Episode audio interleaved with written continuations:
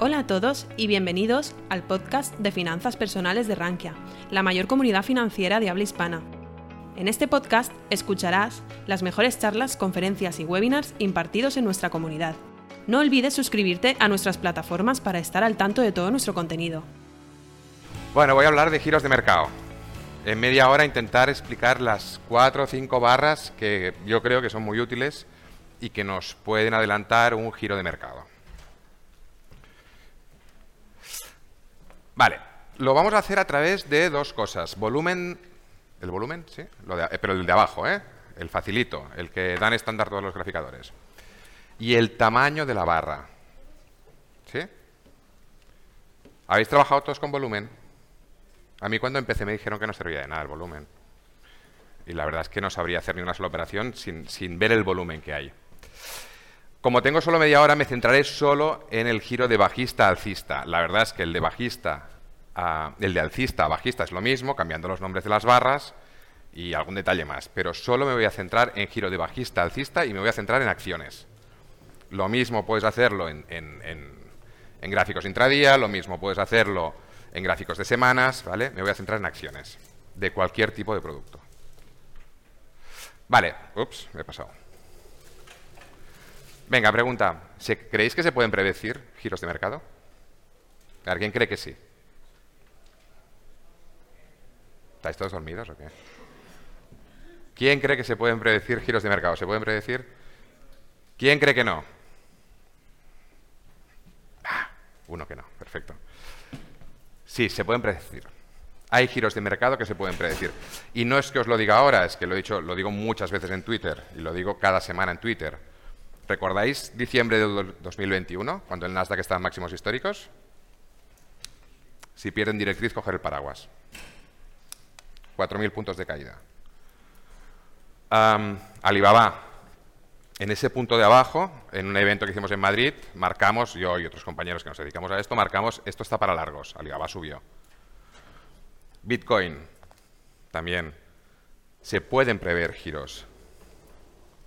NIO, da igual. Se pueden prever giros, no todos, pero hay giros que sí se pueden prever. ¿Para qué nos sirve prever un giro? Evidentemente, nunca sabemos el punto exacto en el que va a girar. Sabemos que eso se va a girar, en algunos casos. Sabemos ese activo se va a girar. Entonces, si yo vengo, por ejemplo, corto en activo y digo, hostia, esto se va a girar, no sé si dentro de tres barras, no sé si ahora o dentro de diez barras, pero esto se va a girar, me salgo de la tendencia dejo de ganar el último euro, que se lo gane otro, y yo me salgo, hago beneficios y se acabó. Y me sirve sobre todo para intentar posicionarme. hay un tipo de barras que cuando yo las veo, sobre todo cuando trabajo en intradía, yo normalmente veo el gráfico y no tengo ni idea de lo que va a pasar. O sea, nunca sé lo que va a pasar. Pero hay ciertas barras que me dicen, oye, vete cogiendo el mouse, que aquí hay giro. ¿Va a ser ahora? No lo sé. ¿Va a ser dentro de tres barras? No lo sé, pero va a haber giro. Entonces me permite salir de una posición y me permite intentar adelantarme o estar preparado para cuando se gire. He dicho adelantarme y lo he dicho mal. Nunca nos adelantamos los giros. ¿Cuántos de aquí habéis intentado girar un precio? Se gira ya, ¿no? Ya, Alibaba ya se gira en 160. Bueno, no, en 140. No, en 130, en 120, en 90. Y no se giró nunca, se giró en 80. ¿Vale? No podemos preverlos todos. Hay giros que no los controlamos. La oferta y la demanda a veces en el precio de un activo aparece de golpe y eso no lo, no lo somos capaces de verlo porque aparece de golpe, no lo podemos prever y por lo tanto ese giro es imposible detectarlo. Entonces, eso es mala suerte. Si te ha pillado en la posición contraria, mala suerte. Y si no te ha dado tiempo de montarte la nueva tendencia, pues mala suerte. Entonces, como norma general, hay dos tipos de giros. Giro nube, que son los que son absolutamente impredecibles. ¿Vale? Seguro que habéis visto uno, el COVID fue un giro nube, ¿vale? Tanto la bajada como la subida son muy poco habituales. Normalmente los giros no son en V. Normalmente los giros son con un lateral previo. Es decir, el precio baja, se lateraliza y desde ahí empieza un nuevo proceso en la tendencia contraria, en este caso de bajista a alcista. Me voy a centrarme en esos, en los que sí puedo intentar detectar en los giros en V no tiene ningún sentido porque es imposible detectarlos. Vale, ¿cómo lo hago? Primero hablaré de volumen, nada, una transparencia de volumen. porque hay mucha literatura y el volumen se resume de una manera muy fácil. ¿Qué es el volumen? Es muy fácil explicarlo. Después os hablaré de las barras concretas que debes conocer para detectar los giros. Intento que esta presentación sea lo más práctica posible para que después, cuando estéis en vuestra casa y os acordéis, dices, ah, mira, esto es un backholding o esto es un no sé qué, y lo podáis intentar aplicar. O si no, iros a los gráficos muertos y mirar cómo se hicieron los giros. Siempre, si hay lateral en medio, siempre se hacen igual. Explicaré el backholding. ¿Alguien le suenan estas palabras? Vale. Backholding, el PS, el selling climax, el AR y el ST, que son unas barras muy, muy, muy concretas, con una forma muy concreta y que espero que os queden súper claras. Y explicaré dónde puedo posicionarme y dónde no. Hay sitios donde tengo mucha seguridad al posicionarme. Tengo mucha seguridad porque tengo el stop muy cerca o tengo mucha seguridad porque ya tengo un recorrido hecho en la nueva tendencia. Y hay sitios donde meterse es jugar a la lotería. Te puede salir bien, te puede salir mal. ¿vale? Por lo tanto, como no jugamos a la lotería, intentamos ah, tener las probabilidades de nuestro lado, pues en esos sitios no deberíamos meternos nunca. Venga, ¿qué es el volumen? El volumen es dinero. Se acabó es el dinero que hay sobre la mesa en ese momento en el gráfico. Es el dinero que se ha utilizado para generar un desplazamiento en el precio. Por lo tanto, no os lo miréis como número de contratos, número de acciones, es dinero.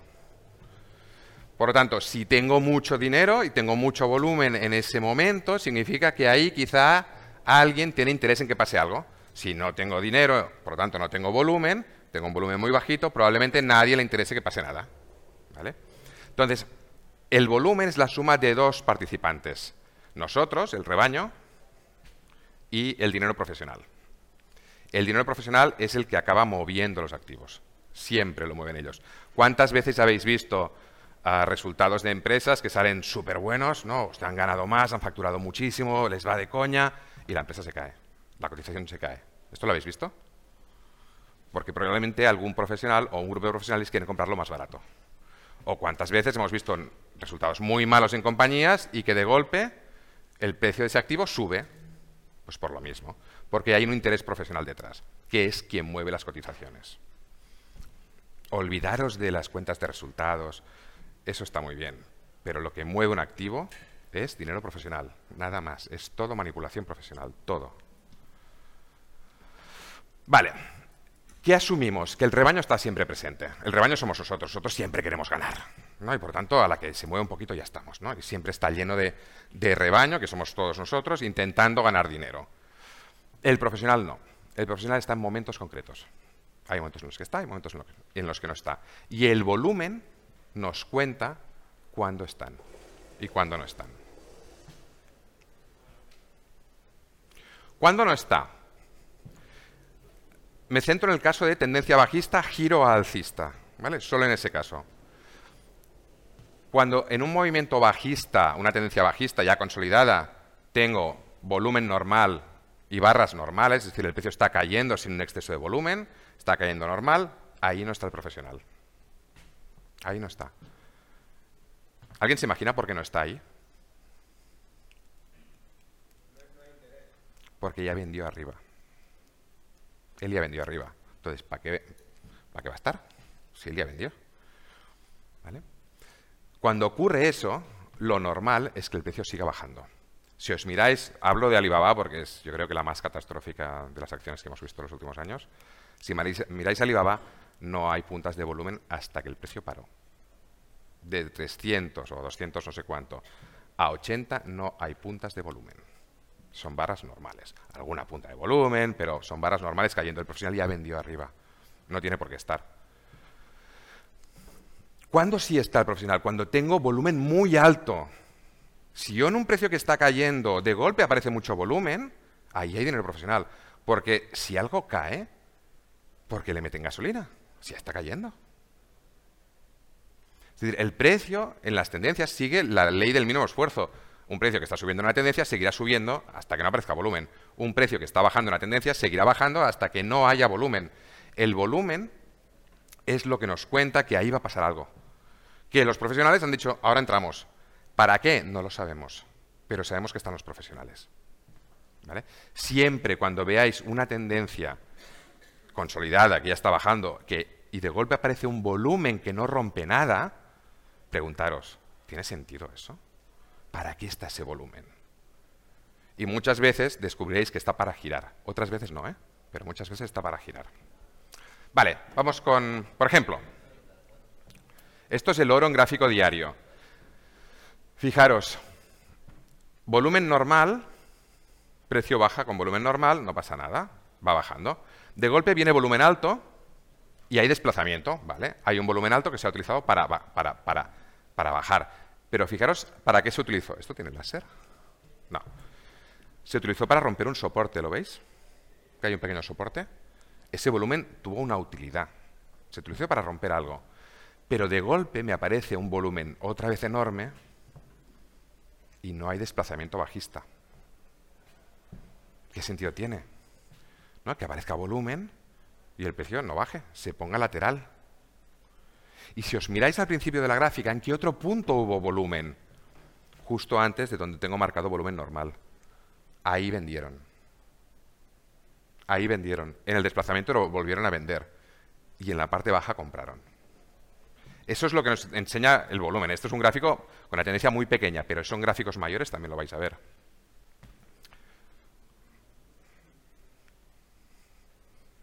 Vale, vamos a hablar de las barras. ¿Qué barras me pueden ayudar a detectar esos giros? Esas paradas de precio para girar. De entrada, es lo que os he dicho antes. En una tendencia bajista consolidada, una tendencia ya que está bajando, no es normal ver barras con volumen extremo. Eh, con volumen extremo. Si veíamos que el volumen es extremo, ahí pasa algo. ¿El qué? No lo sabemos, pero pasa algo. Si el rango de estas barras es muy pequeño, es decir, tengo una barra que tiene un tamaño muy pequeñito y un volumen muy grande, eso se llama backholding. Y esa es una de las barras de mayor fortaleza del mercado. ¿Vale? La explicaremos.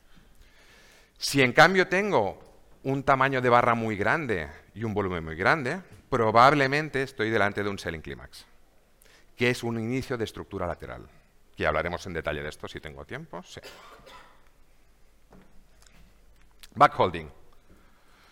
El backholding es una barra bajista, ¿vale? Es decir, que cierra por debajo de la anterior, con rango estrecho, volumen extremo después de una tendencia bajista y con nada a la izquierda. A la izquierda no tiene soportes, a la izquierda no tiene nada. En el pasado. Está en una zona libre. ¿Qué es en el fondo un backholding? Es una zona donde el dinero profesional ha decidido comprar a saco. Me da igual, lo compro todo. Ni engaño, ni manipulo, me da igual. Ya está tan abajo el precio que lo compro todo y me da igual que se note. ¿vale? No hay disimulos. Tengo una tendencia bajista, de golpe tengo una barra con volumen extraordinario y un tamaño muy pequeño. Eso, en gráficos de un minuto, tendrá el efecto que tenga. Pues en gráficos de un minuto del SP500, pues igual me va a subir el SP500 20 puntos. Pero en un gráfico diario tiene efectos brutales. Ahora los veréis. ¿Dónde nos montamos? Después de un backholding puede seguir habiendo algunas barras de inercia. Es decir, el precio venía bajando, aparece la compra profesional y puede haber un par de barras o tres o cuatro barras con inercia bajista aún, pero esas barras siempre tendrán volumen descendiente. Siempre. Es decir, el dinero profesional ya ha comprado y ahora solo quedan cuatro ovejas del rebaño que siguen vendiendo que no se han dado cuenta. ¿Vale? Siempre debemos esperarnos que se inicie una tendencia. Necesitamos ver que hay una rotura de directriz bajista, es decir, que me confirmen que eso eran compras, que rompan la directriz, que empiecen a subir y que me corrijan.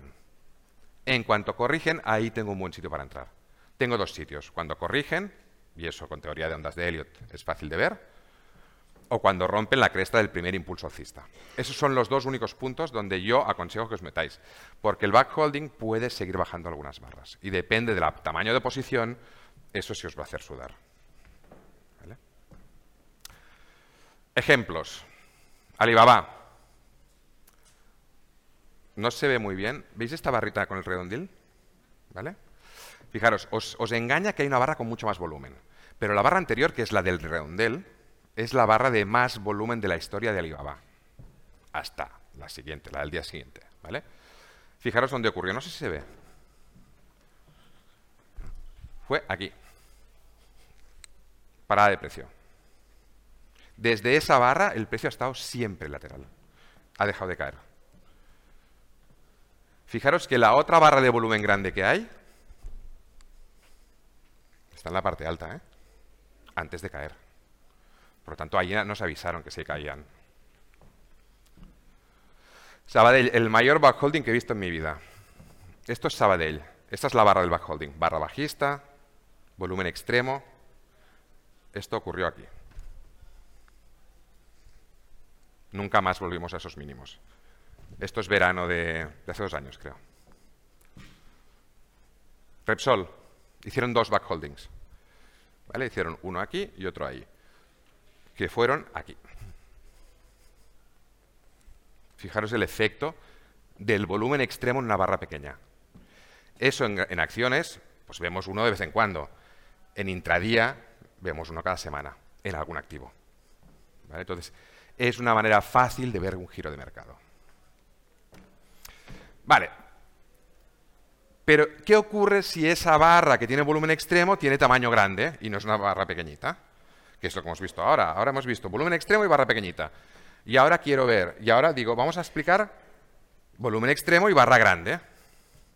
Lo primero que voy a pensar es que esa primera barra bajista, roja, que, bueno, que da tanto miedo, la está aprovechando el dinero profesional porque ese miedo que nos hace vender, él lo aprovecha para comprar. ¿Sabéis cómo funciona el libro de órdenes de los activos? Cuanto más compra él, si no tiene mucha contrapartida, el dinero profesional, más le sube el precio, por lo tanto cada vez compra más caro. Y eso no le interesa. El que le interesa, que haya miedo.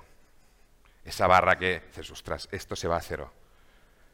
Esa barra que él aprovecha porque hay tanta gente vendiendo, porque está asustada, que el profesional puede comprar a saco sin que el precio le vaya en contra en el libro de órdenes. Esa es la primera barra. ¿Suficiente para pensar en un giro? No. Tenemos una barra de miedo. Perfecto. Ese miedo pueden aprovecharlo por una noticia o pueden generarlo ellos técnicamente, con una pequeña presión bajista, rompiendo un soporte, buscando liquidez. En esa barra se compra todo lo que el rebaño asustado le está vendiendo. Mirad, hay cientos de ejemplos. ¿Os recordáis la empresa Zoom? Cuando en la pandemia, ¿os acordáis de las noticias de problemas de seguridad que salieron en todos los periódicos? ¿No? Zoom tiene problemas de seguridad, los hackers te van a robar tus datos. Ahí hay un selling climax. Ya lo veréis. Vale. vamos a ver directamente la estructura.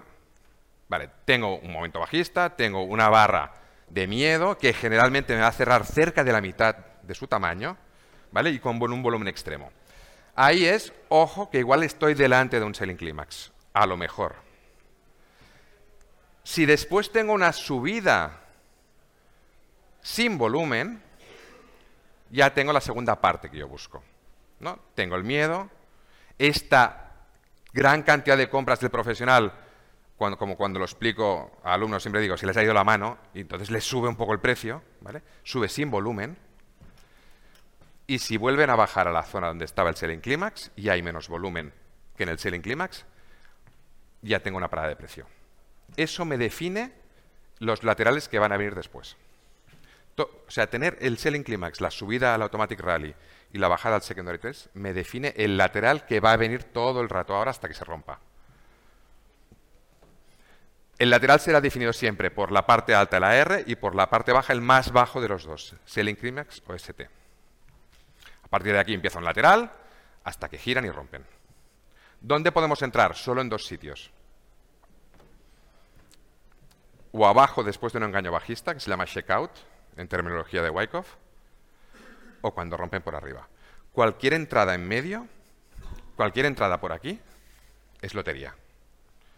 Solo podemos entrar cuando engañan o cuando rompen por arriba. No hay otro sitio. Ejemplos. Nasdaq, gráfico semanal. ¿Vale? Lo que nos hemos comido los últimos seis meses. ¿no? Si alguien sigue el Nasdaq. Pánico. Volumen extremo. Subida con disminución de volumen. Bajada a la zona antigua. Menos volumen. Esto ha definido el lateral durante los últimos seis meses. Fijaros que El precio solo lo rompió aquí arriba. Y si lo miráis en diario veréis que fue una rotura sin demanda, por lo tanto era un engaño. Además hicieron un nuevo o una nueva estructura lateral aquí abajo. Otra vez lo mismo. Barra de miedo, subida al, Automatic Rally, bajada a comprobar oferta y otra vez lateralización. ¿Dónde podemos entrar? Es lo que os he dicho antes. Podemos entrar en las zonas de abajo cuando engañan o podemos entrar en las zonas de arriba cuando salen. Ahora ya han salido. Ya llevan una semana saliendo. Una semana, dos semanas saliendo. Bitcoin semanal, lo mismo. Todo el suelo que hemos tenido en el Bitcoin durante no sé cuántas semanas, que ahora ya se ha, ya tirado para arriba, es lo mismo, barra de pánico, en el caso del Bitcoin ayudado por Elon Musk, algún tweet sobre Tesla y Bitcoin, ¿vale? Subida sin volumen, bajada, lateral, y cuando rompen por ahí ya sé que me han girado la tendencia, ya sé que sean para arriba. Vale, detalle importante. La aparición de una estructura de Wyckoff, que es esto que os he explicado, esta fase A, es una de las partes de la estructura de Wyckoff, no significa siempre que el precio vaya a girar. Significa que el precio va a parar y se va a poner lateral. Después, por el lado que rompen, si rompen por arriba, venimos de tendencia bajista, me lateralizan y rompen por arriba, diremos que es una acumulación. Pero pueden romper por abajo y que sea una redistribución. Han parado la caída, han hecho engaños, han seguido vendiendo lo que no pudieron vender arriba y ahora que ya lo han vendido todo, siguen bajando. Por lo tanto, siempre que veáis un lateral, esperaos a ver por dónde rompen. Ver una fase A de Wyckoff significa que han parado el precio y que dentro de ese lateral yo puedo hacer operaciones. Pero la tendencia no sé si va a girarse o se va a ir o va a seguir como estaba. A diferencia del backholding, que sí siempre es un giro.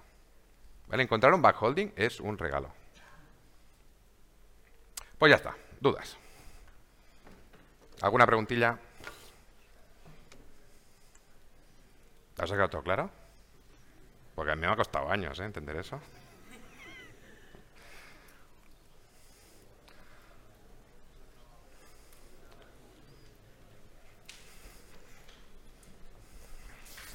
Espera. Espera, espera, espera, espera. Me van a preguntar. Dime. ¿Cómo diferencias el, volumen que es de los profesionales respecto al resto? Yo, por ejemplo, lo que hago es todo aquello que supera la EMA 50 del volumen, lo catalogo como importante, eh, volumen relevante. Es, es, yo no utilizo medias de ningún tipo, ni, ni en el volumen, ni yo no utilizo ningún tipo de indicador. Entonces, siempre es un volumen muy por encima de lo normal y siempre tiene que estar eh, circunscrito a su entorno. Por ejemplo, si yo estoy hablando de intradía, yo no puedo comparar un volumen de after con un volumen de apertura de mercado americano. ¿vale? Entonces, debo una barra de volumen de, mercado americano la debo comparar con su entorno en, volumen en, horario americano.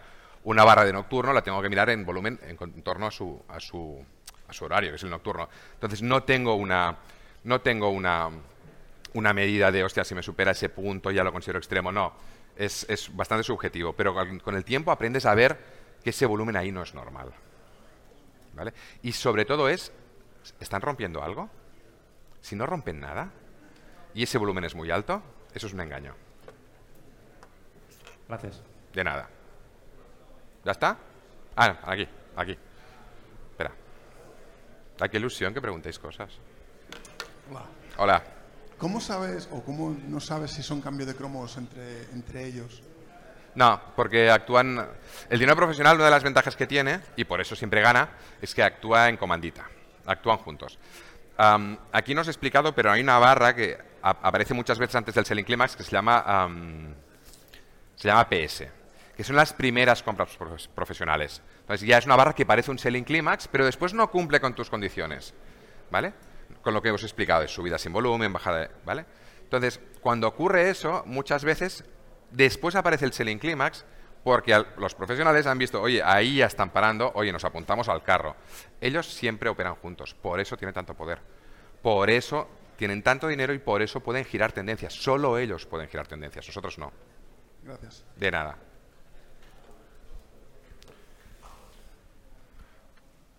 Dime. Ah, Pero la última... Bueno, si no me preguntáis después. Dime.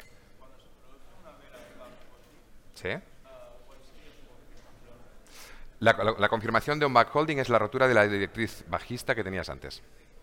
O sea, tú tienes una directriz bajista, puedes tener la general del gráfico, la grande y la de largo plazo, o puedes tener una acelerada, ¿vale? que sea más de, esa zona concreta. La rotura de una directriz después de un backholding te está confirmando giro, giro de mercado. Después te corregirán más, te corregirán menos, pero eso es un giro de mercado, siempre. Cuando corrigen. Es decir, cuando tú tienes un giro de mercado, muchas veces el giro es muy rápido y salen muy rápidos. Entonces tú ahí no puedes montarte porque tu stop está muy lejos. ¿vale? Siempre mi recomendación es que os esperéis a que haya corrección. Siempre hay corrección. Siempre. Tardará más o menos. Pero el hecho de que tú te esperes a tener una corrección te permite después ajustar el stop en el mínimo de la corrección y ir pillando ondas de Elliot, estructuras de Elliot alcistas en este caso. ¿Sí? No sé si me explico. Si te ha gustado nuestro podcast, te invitamos a que nos lo cuentes en los comentarios. Además, no olvides suscribirte a través de tu plataforma favorita o el blog Rankia Podcast para estar al día de todas las novedades.